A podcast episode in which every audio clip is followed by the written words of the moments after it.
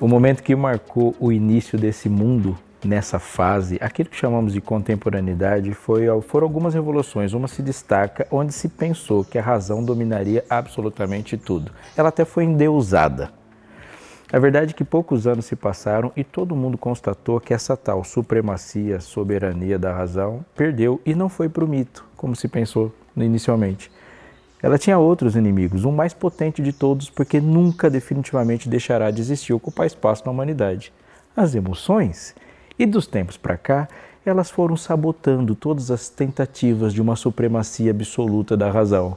E nós continuamos nos emocionando, decidindo e aspirando desejando e a gente suspira, para, prende a respiração.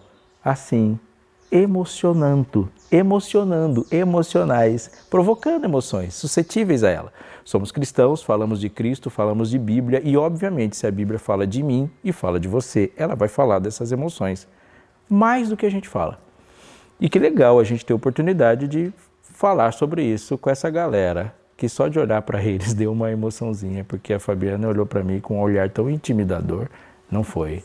É Te que... gerei que tipo de emoção? Me conta. Medo. Ah. Brincadeira. É. Suas amígdalas agora começaram a... É que você tem olhos grandes, né? Daí eu vi assim, tipo, o Rubble e o Kepler okay. olhando tudo. Espero que meus filhos olhem para mim com menos medo né? Porque as é. crianças têm as emoções mais puras. Mais suscetíveis, você sem viu, tantos controles. que ela falou que as minhas emoções são impuras. Eu estou muito sensível Não, hoje. mas você tem filtro, você é adulto, né? que top! Tudo isso para dizer que, cara, Nina, que legal você estar tá aqui. Prazer é eu meu. Eu vou chamar ele é de cara, você é Nina. eu sou Nina. Que bom, uma alegria mesmo você estar tá aqui. Esse programa ficou extraordinário. Que bom. Fabi, que ares você está respirando agora e que fazes nesse momento? Estou respirando ares de mãe. Tenho três Top. filhotes pequenos, então as minhas emoções são todas gastas trabalhando as emoções deles para que eles sejam adultos emocionalmente mais saudáveis do que eu sou, do que a nossa geração é. Então agora meus esforços estão concentrados também em estudar muito sobre emoções, para que a gente consiga, né? Dar conta desse dilúvio. Para não atrapalhar o trabalho do Espírito Santo, que já é muito, né? Se a gente já não atrapalhar Deus no processo, a gente já ajuda bastante. Então, minha vida agora é uma, uma experiência muito bonita de ver três vidinhas crescendo e florescendo. Que legal, que legal. E eu gostei de você ter falado disso, porque eu acho que o mundo precisa ouvir da realização disso, né? E ser mãe, e a maneira como os olhos brilharam ao falar de ser mãe foi top. É a minha maior Muito missão, bom. é bonito. Se ninguém mais valorizar, que eu valorize, né? Porque Show. A gente fica esperando que outras pessoas valorizem esse trabalho invisível, mas que é tão visível em todos nós, né? É, você vai colocar aí três bombas no mundo e que Ou sai três explodindo tudo. né? Que saiam... Que a gente fala bomba, né? As palavras têm muita força é... na formação da criança, né? Nessa infância. Mas eu falo a bomba para implodir o que fica... tem de ruim. E eu, eu fico me controlando para fazer isso, porque meus filhos realmente são bem, né? Eu tenho dois que são mais agitados e a caçulinha mais observadora, assim. Às vezes eu pego me falando assim, Catarina, que é a do meio, que sai atrapalhando os dois irmãos, o mais velho e a mais nova, e eu fico, sua terroristinha. Depois eu paro, não, gente, não, ela vai acreditar que ela é. Não, sua linda, donzela, delicada. Tô mentindo? Tô mentindo, mas As a gente tá ali, não é? Fazendo um trabalho para que ela acredite que estamos trabalhando nesse processo. Eu vim aqui até fazer uma consulta aqui com a nossa psicóloga em como a gente consegue deixar aquela menina menos bombástica. Que show. Adriana, muito obrigado por estar aqui. Prazer é todo meu. Adriana, Obrigada psicóloga. Sim, eu pegar a fala aqui da Fabi, eu fiquei pensando nessa questão de filho, que eu também tenho uma pequenininha. E às vezes eu fico assim me perguntando, né? Às vezes a gente é, estuda tanto e depois em casa, na prática, nem sempre a é gente Oração, consegue né? aplicar todo o conhecimento. Mas uma coisa que, pensando é, nesse tema das emoções, é, às vezes a gente reprime as emoções nas crianças. então a gente fala, filho, para de chorar, não tem motivo para isso, engole esse choro. Quantas vezes eu, Adriana, que vergonha falar, assumir isso, mas eu já fiz isso sabe? Falar para minha filha engolir o choro. E aí depois cresce, vida adulta, não sabe como lidar com as emoções, não sabe identificar a emoção, porque daí é tudo reprimido. Então reprime raiva, reprime tristeza, é, e aí cresce aqueles adultos assim mancos, né? Ela tem que idade? Ela tá com quatro. Ah, mesma idade do Theo. Eu acho tão bonitinho isso, a gente começar a falar os nomes das emoções, né? Sim, a gente ótimo. começou com um baralhinho dizendo os nomes das emoções. e agora ele fala, e ele agora diz, ele tem um período que ele fala que ele tá de mau humor. Aí um dia, um belo dia, a pessoa que não tem conta da coluna que tem, falou: Filho, eu sei uma coisa muito mágica para passar o mau humor. E ele o quê? Eu falei assim, dançar com a mamãe ouvindo música, porque a gente já coloca tudo, né? A coluna, o movimento e a música, três elementos para passar o mau humor. E ele dançou, ele achou muito engraçado. No outro dia tava de mau humor de novo, Só né? quer dançar agora. Mamãe, mas aí eu falei, não tem música, mas então você canta. Tá bom, e agora todo dia, mesma coisa no mesmo horário, eu tenho mau humor. Entendi que ele adorou dançar pela casa ouvindo música. Já Se nem é cada solução ótimo. for essa, o mau humor vai ser uma bênção na vida. E a gente não consegue esconder as emoções. Na verdade, elas estão lá. Você disfarça, mas quando a gente fala engole o choro, engole a raiva, engole isso, ela tá lá. Na verdade, a gente só coloca embaixo do tapete que pode ser pior, né? Futuramente, né? Então, Exatamente. Porque Mas daí você não muito- expressa a sua emoção, É. aí você vai poder desenvolver algumas patologias posteriormente, né? Eu estava conversando com um professor da minha pós e ele estava falando sobre a nossa impossibilidade de controlar a emoção, mas de controlar os sentimentos, que é uma coisa nova para mim, né? Falando, você não tem como controlar a sua emoção. A emoção vem, ela flora, é instintivo. E como cristã, ele não é cristão, mas eu sou cristã, eu penso, Deus colocou todas essas emoções. Quer dizer, não é feio eu ter raiva, eu ter medo, eu sentir felicidade, eu ficar eufórica, enfim, as 37 catalogadas, mas a gente pegou umas emoções e fez com que elas se tornassem feias, então a gente não deixa nem que as crianças as manifestem. Então, chorar, por que, que não pode chorar? De onde que a gente tirou que não pode chorar? Se a gente tá triste, chora. Aí a pessoa tá lá, perde a mãe, não chora, a gente diz, ah, ele tá lidando bem, tá lidando bem nada, meu filho, morreu alguém. Você chora, pelo amor de Deus, você se desespera, você Vivencia entra numa crise, vivencia o tal do luto, como vocês dizem aí, porque depois, porque é natural que você, né, tá numa situação triste, que suas emoções sejam tristes. Agora, como você elabora os sentimentos pós-emoção, que é uma coisa que ninguém ensina pra gente. Como é que eu vou viver com, essa, com esse sentimento que essa emoção causou? Ensina pra gente como é que a gente faz isso. E é muito, é muito bacana isso que você falou, de começar a ensinar a criança desde pequena, a identificar o que que ela está sentindo. né? Existe a diferença entre emoção e sentimento, como você colocou, é que quando a gente fala, a gente acaba englobando tudo junto. Mas assim, porque as emoções são fisiológicas, o sentimento não, já passa pelo pensamento. Mas é, é interessante, a criança já aprendeu o que, que ela está sentindo, né? E junto com a emoção sempre vem um pensamento. Então a gente fazer essa, essa mescla. Então sempre, por exemplo, eu acho engraçado, às vezes as pessoas tentam fazer uma dicotomia entre o culto racional e um culto emocional. Eu fico, "Hum, como assim? assim, é, minha emoção está presente a A todo gente é um momento. só, né? A gente é um só, a gente é um indivíduo, razão e emoção. Não dá pra gente dissociar uma coisa da outra, né? Então, acho importante a gente considerar a importância das emoções na nossa vida. Porque quando a gente fala com emoção, a gente traz as vísceras para fora. Então, é aí que o discurso faz sentido, sabe? Não é simplesmente no plano racional, mas é algo que você fala de dentro, daquilo que você Por sente, inteiro, né? daquilo que você é. E nisso inteiro. a cultura tem um papel muito importante, né? Porque você começa a ver as diferenças de cultura e como eles lidam com a emoção, é, você percebe o filtro cultural nesse processo. Quer dizer, as emoções são puras, são fisiológicas e elas para todo mundo, dor é dor, felicidade é felicidade, alegria é alegria, mas como a cultura faz com que a gente manifeste essas emoções ou sentimentos elaborados a partir delas dentro do nosso espectro. Eu sou baiana, e tem um ditado na minha terra que baiano não nasce, baiano estreia. Então, pra mim, é tudo muita, é muita festa, assim. Tudo é muita festa. Ai, ganhei uma orquídea. Ai, obrigada. Tá, mas só uma planta. tipo, meu marido ganhou uma orquídea, ele vai perguntar... Faço o que com isso? Ele tem, ele tem já, que daí entra o temperamento, né? Ele tem uma, uma outra característica, assim. E eu fico vendo isso nos meus filhos, eu só, só tenho três, por enquanto, que é mentira, só três mesmo, talvez. É, mas eu fico olhando o jeito que eles é, vão ser moldados pela casa deles. E como que essas emoções dentro dessa casa vão ser aceitas fora da casa deles, quando eles forem para a igreja? Será que o fato dele ficar pulando enquanto ele canta no culto de manhã, a professorinha da igreja vai dizer assim: ó, oh, não pode, lindo, ba baixa aqui um pouquinho aqui, ó, não pode, não pode dançar não. E daí ele vai pensar: ué, mas lá em casa a gente faz o culto dançando, se mexendo, aqui não pode. Se ele for para a Alemanha, eu lembro que eu fui pregar uma vez na Alemanha e misericórdia. E eu comecei, eu levei uma música que eu queria cantar na igreja e eu fui puxar, não tem dom nenhum, tá? Só para deixar claro, assim, mas nenhum mesmo, assim. Mas eu fui puxar a música e eu só vi, assim, as pessoas olhando para mim horrorizadas. Para, e a música, assim, mó animada. E as pessoas horrorizadas com a minha cara ali.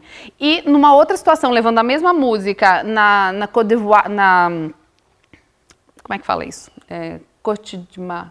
Como, que, como é que se fala em alemão? Não. Porque eu já só para só eu desistir, só para eu desistir de no ajudar. outro país, que, do Marfim, gente, como é que fala? Isso, Costa do Marfim, que era uma que era a mesma música, era a mesma igreja, a mesma, mesma placa de igreja, e levei a mesma música e eu me senti uma alemã ali, porque eu tava com a minha empolgação, mas eles estavam com a deles, entendeu? Um negócio mais assim. Então eu fico pensando em como a gente às vezes é, faz com que as nossas emoções sejam filtradas pela cultura do ambiente onde a gente está.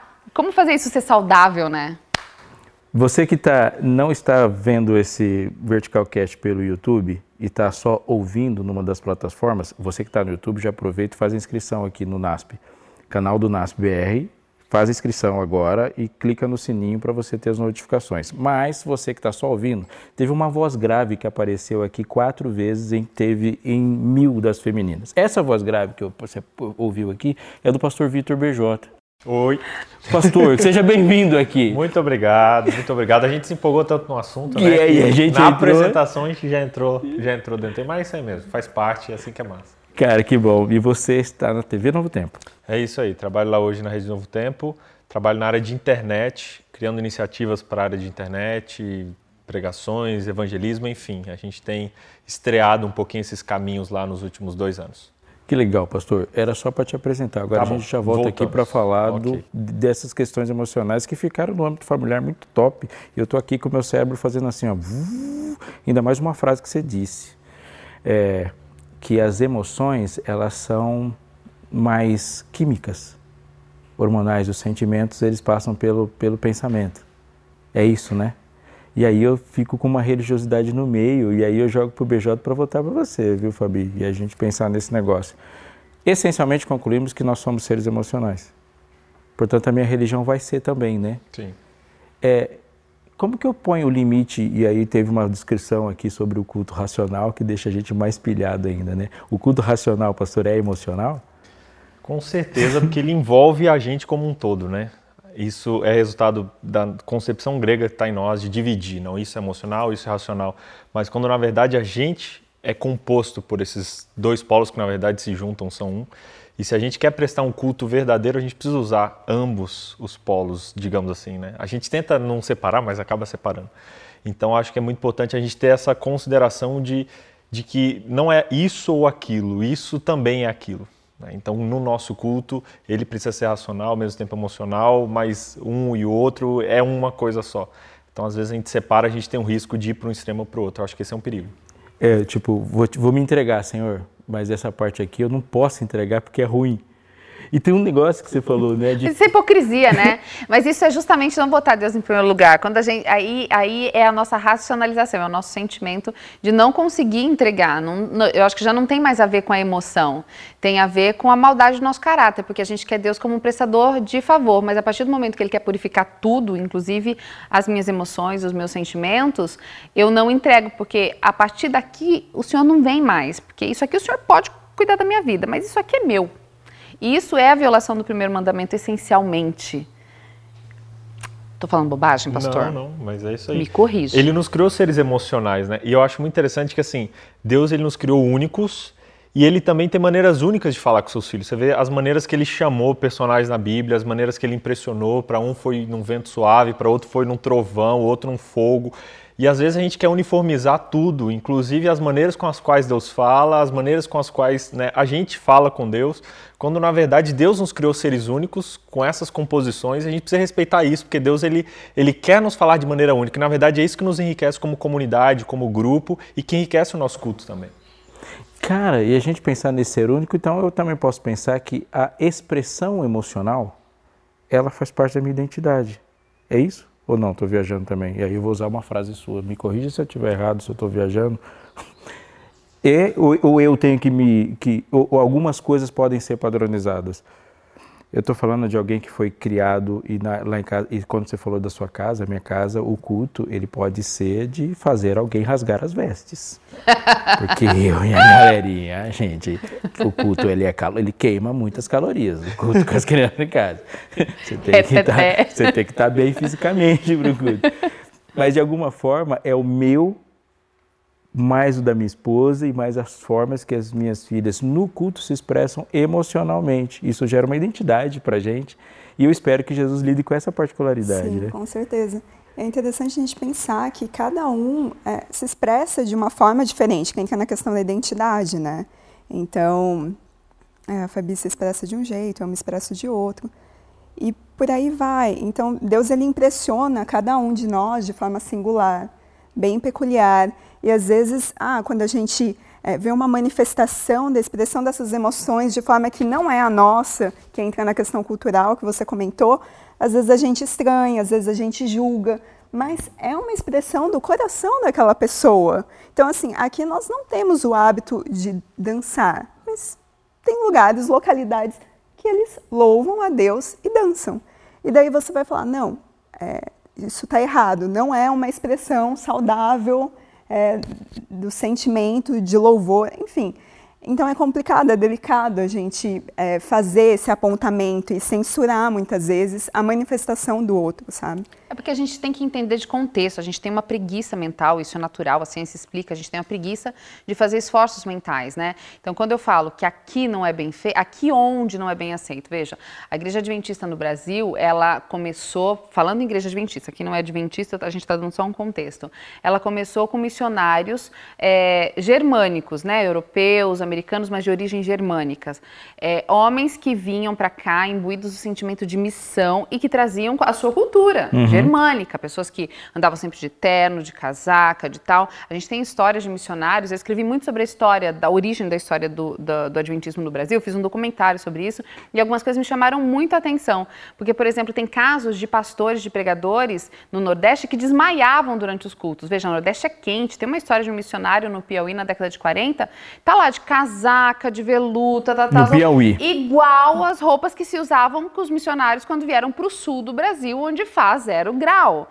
Então, assim, não tem contexto. Não, mas então o certo é pregar de casaca, é se portar daquele jeito, é controlar a emoção assim.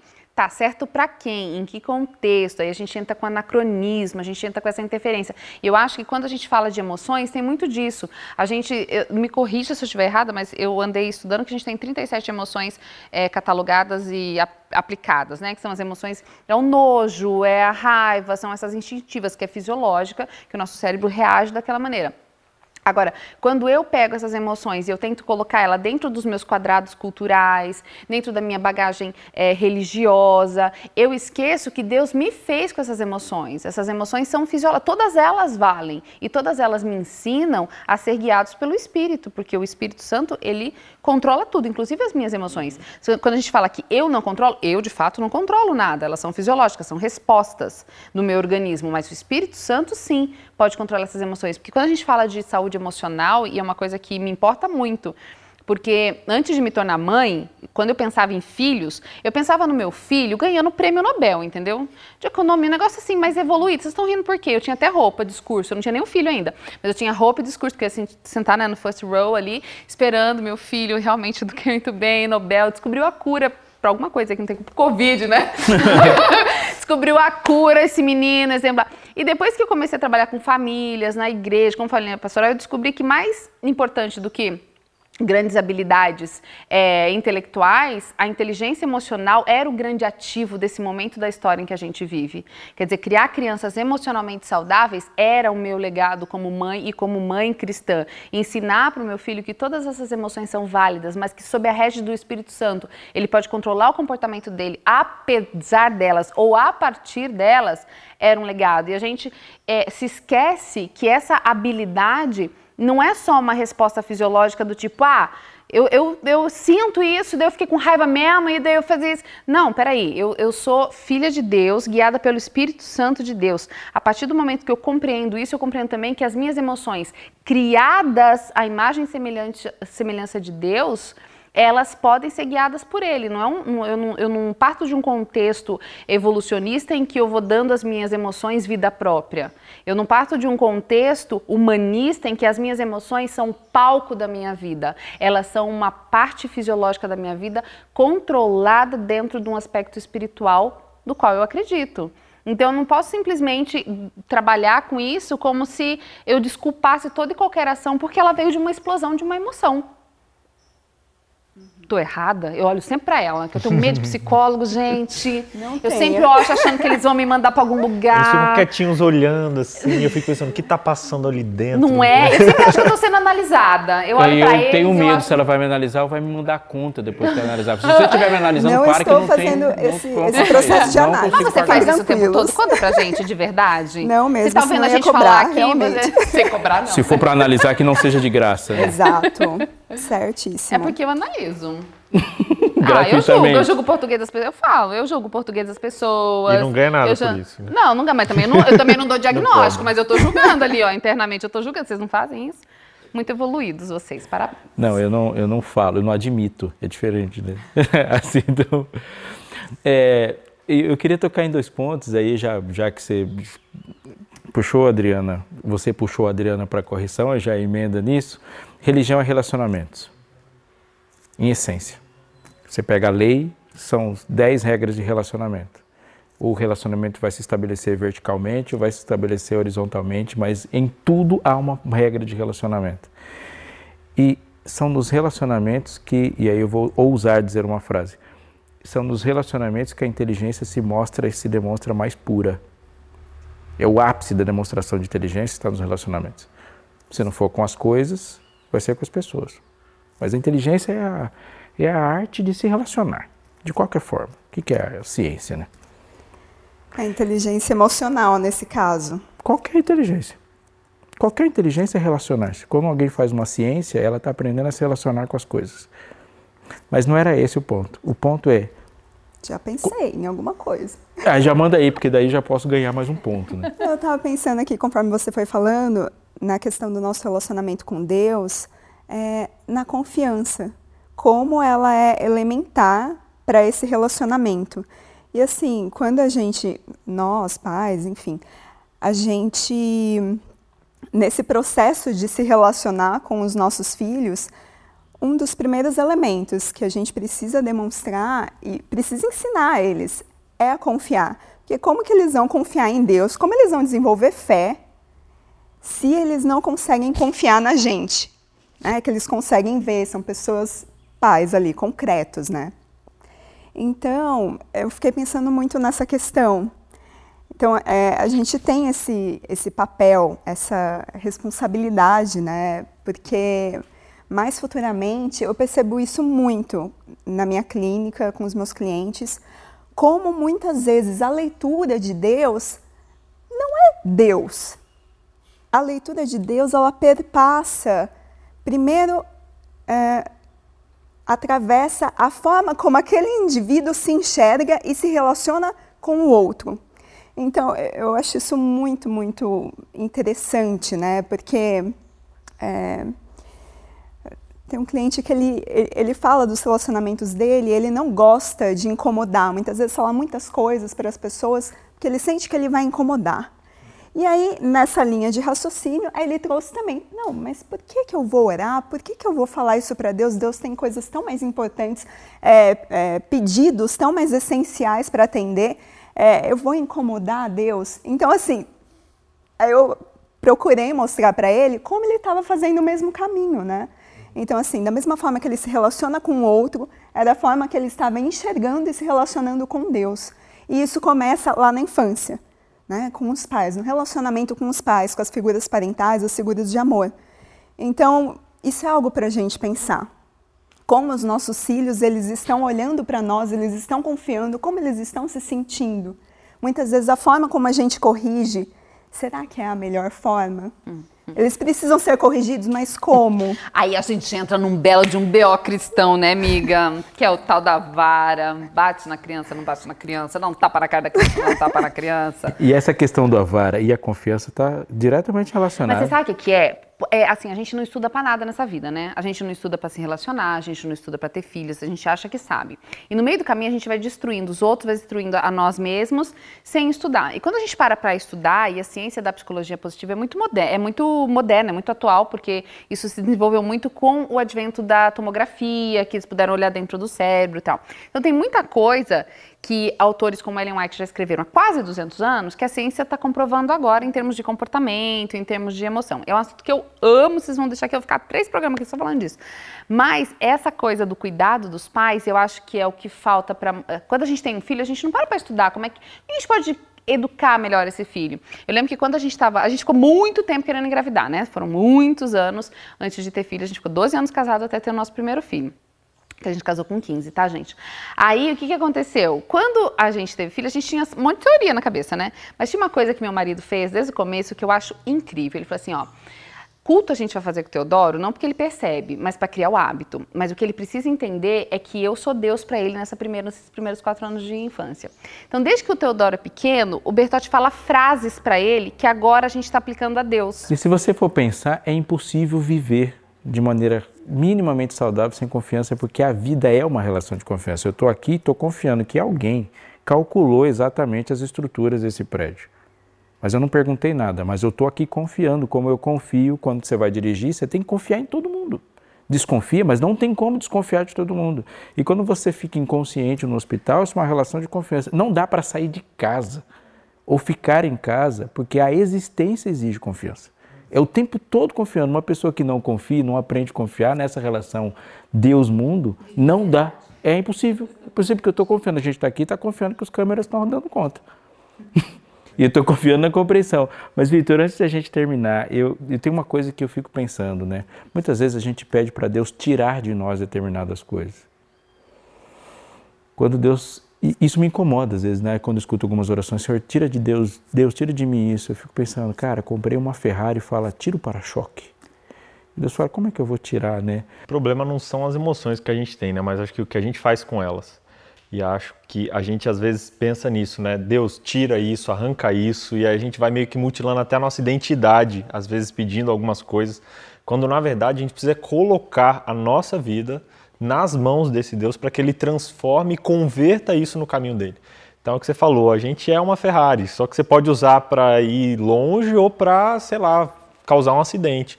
E mais do que pedir para tirar pedaços desse carro, a gente precisa falar: Deus, dirige esse carro, controla esse carro para que ele possa ir para o lugar certo com as ferramentas que você deu. Então, mais do que tirar, é sobre converter e transformar as nossas emoções e convertê-las para o bem e para a edificação de outras pessoas. Eu tenho um sonho, compartilho esse sonho com você, que é o de ter um coração e viver esse sonho que é possível com Deus, de ter um coração que se entristece, mas se entristece pelos mesmos motivos que Jesus se entristece, e que se alegra e ri pelos mesmos motivos que Deus ri. O que a gente tem que evitar a todo custo não é deixar de ser seres emocionais e que se expressam emocionalmente mas se alegrar quando Deus está chorando com a mesma razão que a gente se alegrou. Ou se entristecer quando Deus se alegra, ou simplesmente começar a curtir coisas que Deus não curte. Mas um coração que pulsa no mesmo ritmo e mesmo na particularidade da nossa vida, termos motivos alinhados. É ir para um culto, por exemplo, e se emocionar com as emoções de Deus e, e pensar que Ele sorriu naquele momento em que você sorriu é um Deus que chama a salvação de graça. E graça é uma reação. Graça, a gente ri com graça. Assim, é, se alinhando, caminhando e vivendo uma vida em que Deus e nós tenhamos um alinhamento e uma intimidade tão grande que a gente para e para e pensa assim, Senhor, o Senhor deve ter rido disso. Porque aquele que não ri, provavelmente não conhece a Deus, porque Deus é humor. Ele é extremamente bem-humorado, tanto que só de olhar para as pessoas que estão sentadas nesses sofás aqui dá para saber que Deus é extremamente bem-humorado. Tanto que vai nos levar para o céu e nos colocar uma coroa na cabeça e o universo vai rir, depois de ter chorado. Ele enxuga as lágrimas, mas ele sabe que nenhuma lágrima que tenha escorrido em qualquer rosto humano não tenha nascido no, primeiro no rosto dele. O vertical termina aqui. Felizes, a gente passa por alguns momentos assim, mas sabe que é de mãos dadas que se segue antes de você se desconectar, compartilhe o conteúdo, fale para seus amigos, se inscreva no canal do NASP BR, porque é onde os conteúdos do canal são depositados, os conteúdos vertical são depositados. Na sua inscrição, clica no sininho para você receber notificações. A gente se vê daqui a pouco no próximo episódio.